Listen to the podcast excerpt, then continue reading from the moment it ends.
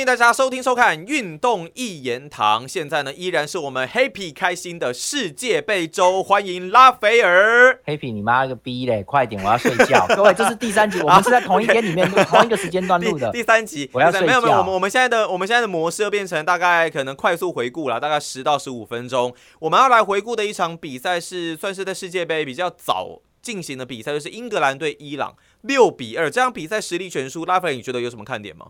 我跟各位说哦，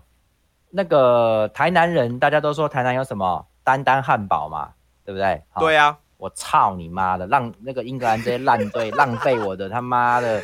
你知道哎、啊人家打进六球哎、你说人家烂队，你这好意思？烂死了，妈那天真他妈烂死了！我跟你讲，妈的，那个什么，我我就这边我就讲的比较自由一点的啦。我跟各位说啦，那个那一天，因为是我看一下哈，因为他是第二天的比赛，对不对？对啊，对因为第一天是卡达跟厄厄瓜多嘛的那个没什么嘛，然后他第二天的，所以嗯所以我想说，哦，这这今天晚上同时有这个英格兰对伊朗跟荷兰对塞内加尔，对不对？所以我就。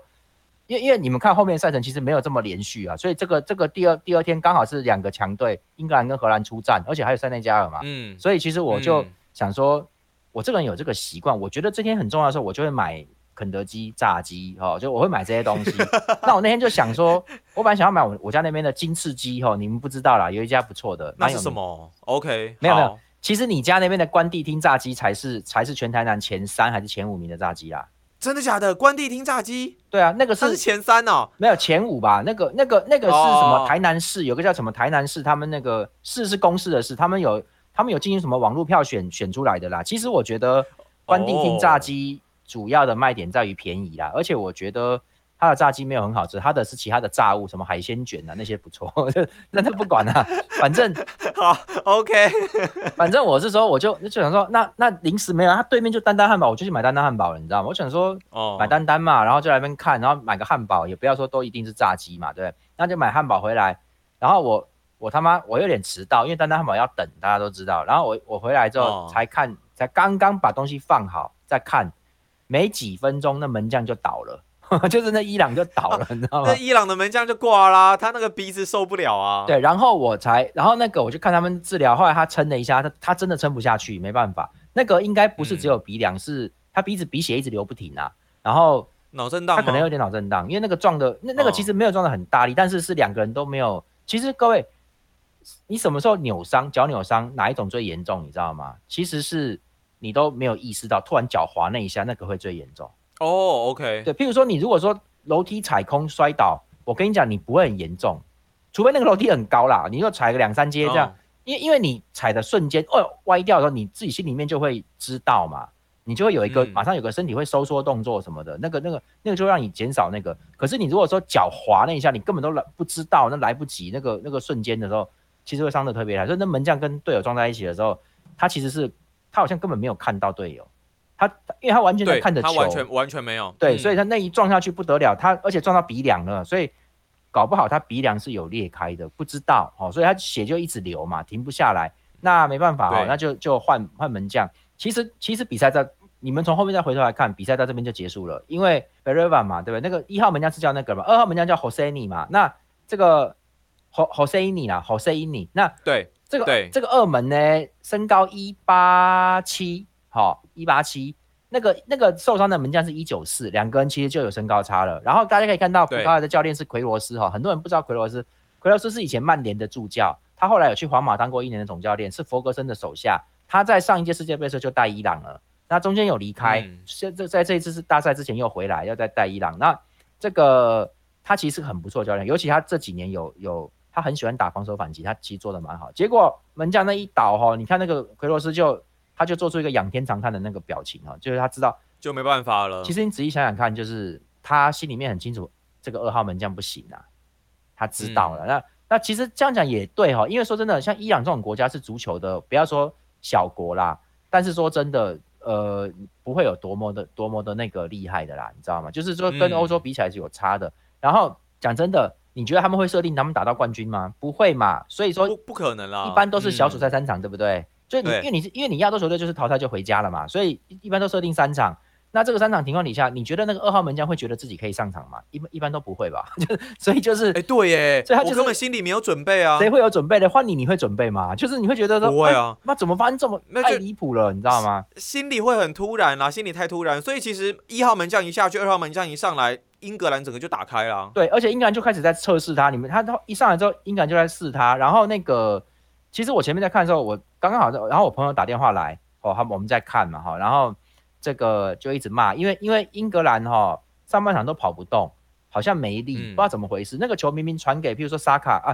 譬如说传给史蒂尔林，史蒂尔林只要多跨一步就是就可以接到球，结果他就是没跨那一步，然后他脚都伸长了，然后球就从他从他面前滑过去，被被伊朗的拿走。就是一直这样哦。然后萨卡要过的时候，他就觉得觉你就觉得说，他脚步很沉重，他没有以前是轻快的那种那种有点像跳舞那样，啪啪两下就过了。以前都是这样子，他那天就是就是没办法，他过不去，他就是好像都踩得很沉，不晓得怎么回事，不晓得是因为天气还是状态，还是说他们练习的调整都有可能呐、哈。那可是我觉得也有可能是他们之前有操练哦。那这个因为每每一种操练都不一样，各大家有时候做有做重训就知道，你你要拿几公斤的哑铃是可以设定，你可以故意拿几十公斤的哑铃，可以的。嗯，那对，那你之后长出来的肌肉就会更更大块，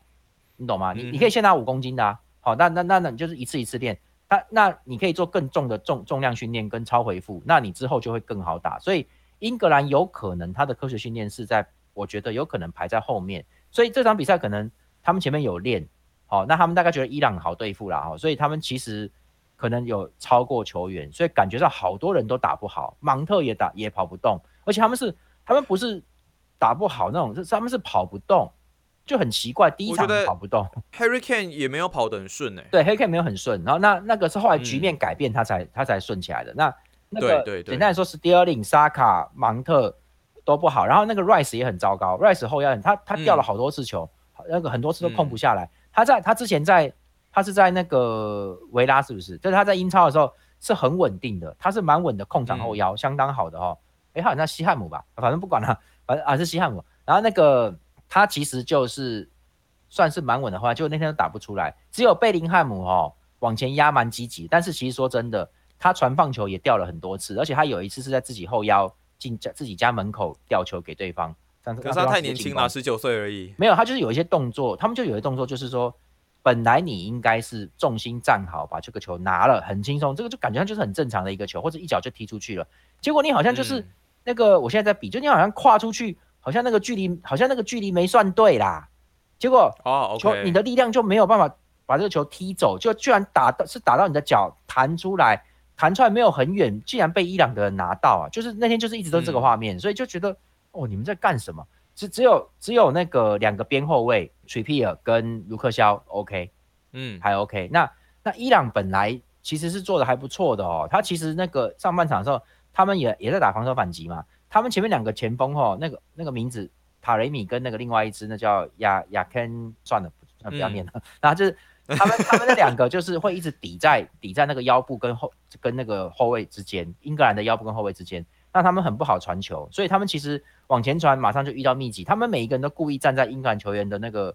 传球路线上面，就是那个他们能他们都预判好了啦，他们的预判那天的预判其实不错嘞，啊就是有封住，你知道吗？结果没想到嗯你搞这么一下，你门将躺了哈，所以伊朗就有点紧张了，因为伊朗伊朗队大概自己都知道二门不行，所以英格兰就看出来了。这个我怀疑这个二门呢，二号门将有可能就是一就我们后来看到就知道他的扑救是真的不行的，也有可能他身高没那么高之后就没有空优了，就是他一八四嗯，各位一八四在门将算算矮的哦，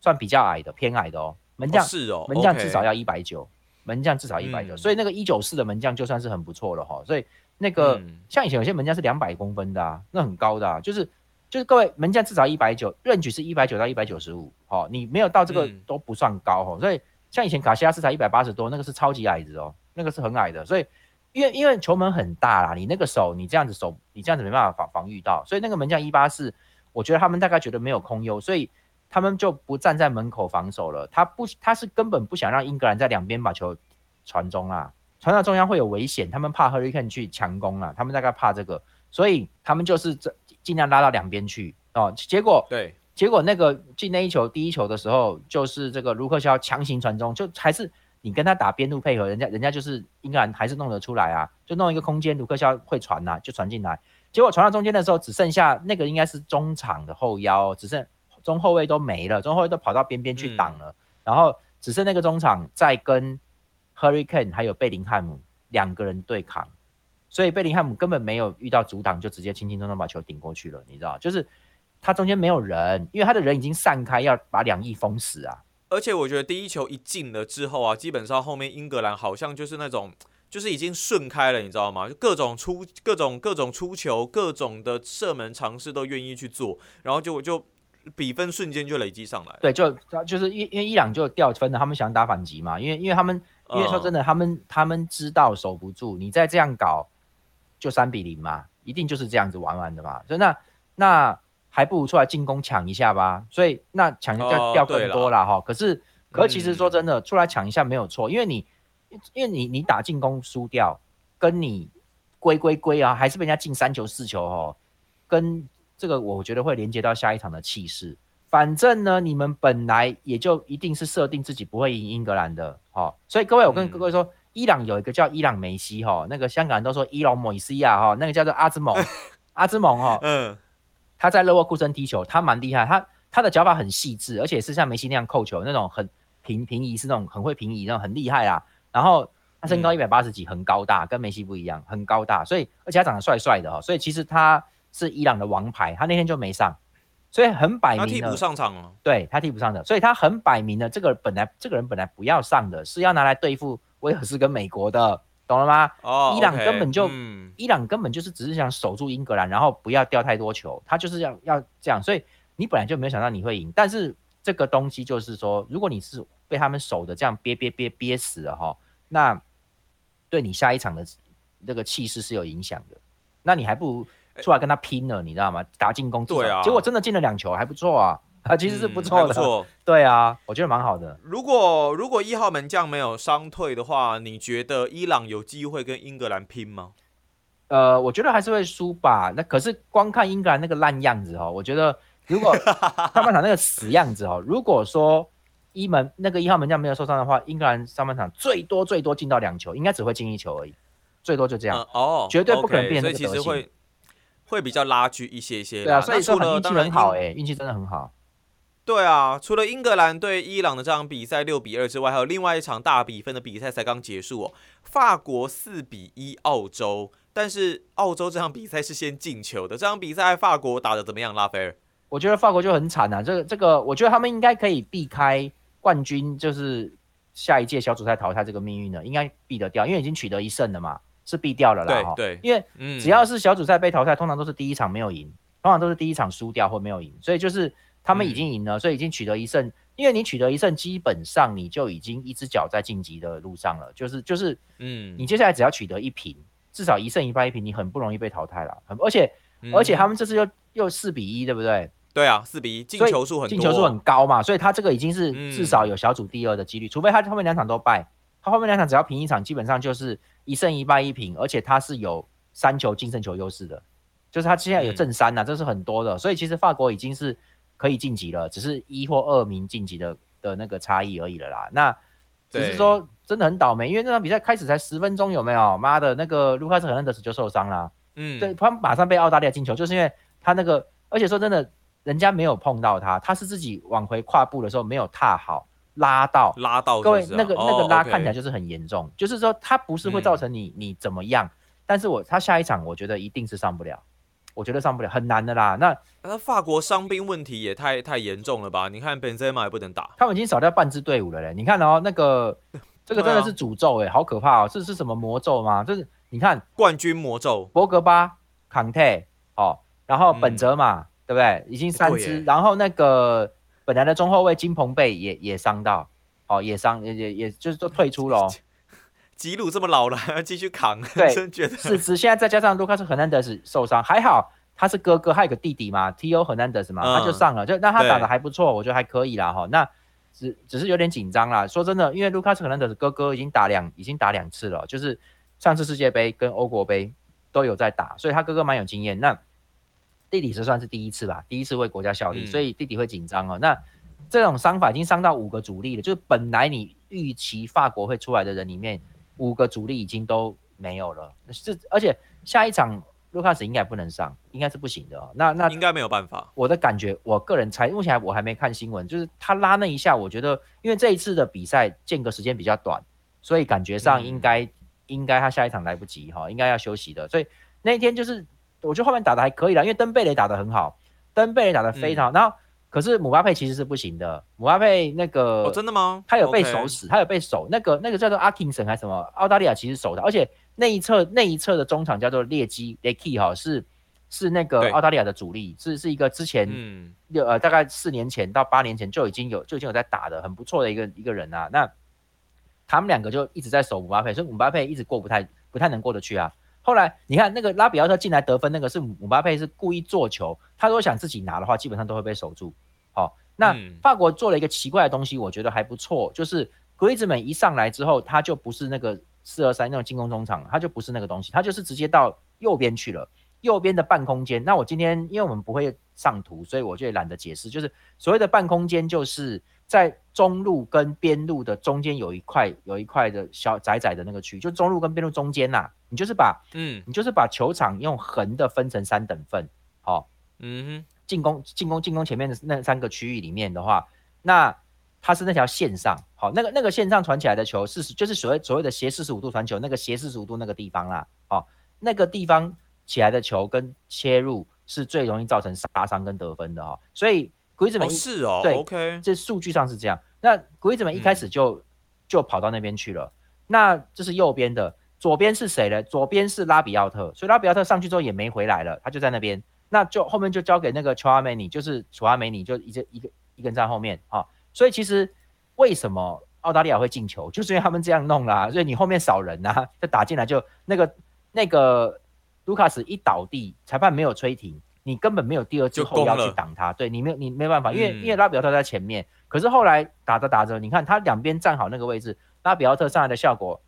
这个这个也不能说将功折罪了，应该是应该说他根本就没有在防守。可是这一次这个阵型。让他可以去好好的进攻做球，哦，他也顶进一球，也传出一个助攻，对吧？也也都做了哈，就是其实后面吉鲁也进球，吉鲁之前就说世界杯进不了球啊，他现在也也开胡了，一次给你两球，一次给你进两球，他也很高兴，就是不然他也蛮蛮被人家当笑话在讲了嘛，所以其实我觉得那场 OK 啦，就是法国，但是但是你我就讲了，我上一集有讲过，就是荷兰是我看到这四队里面 A B C D 四组里面最好的，他他没没受伤。球员状态大致都 OK，在球场上发挥也 OK，而且对着很强力的塞内加尔在那边跟他硬刚硬扛，他们其实是至少有扛了半场以上，好，他们是 OK 的。那英格兰呢，跑不动，好，然后靠人家门将门将被敲，好，然 后然后那个这个阿根廷输球，好，那个太焦急只想进攻而已，哈，然后法国队这个什么喝不了热稀饭是不是？对啊，然后法国队这个一 一开始主力左后卫就受伤，然后其实你看他们